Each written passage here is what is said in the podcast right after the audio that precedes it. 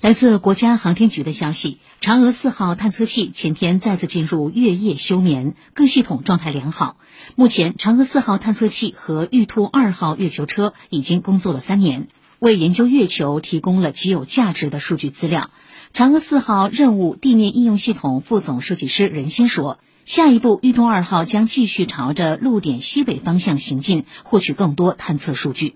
大方向哈，就是西北方向的那个没有建设物覆盖的一个玄武岩区域，呃，离咱们目前的大约还有一公里，可能还需要较长的一段时间才能到达。探测器和月球车原本设计寿命为三个月，到目前工作已三年之久，主要归功于他们的多项设计。由于月球表面昼夜温差达到三百多摄氏度，工作人员设计了午休和月夜休眠两种休息模式，让探测器更好适应月球温度。此外，还增强了抗辐照性能，保证其工作不受空间粒子影响。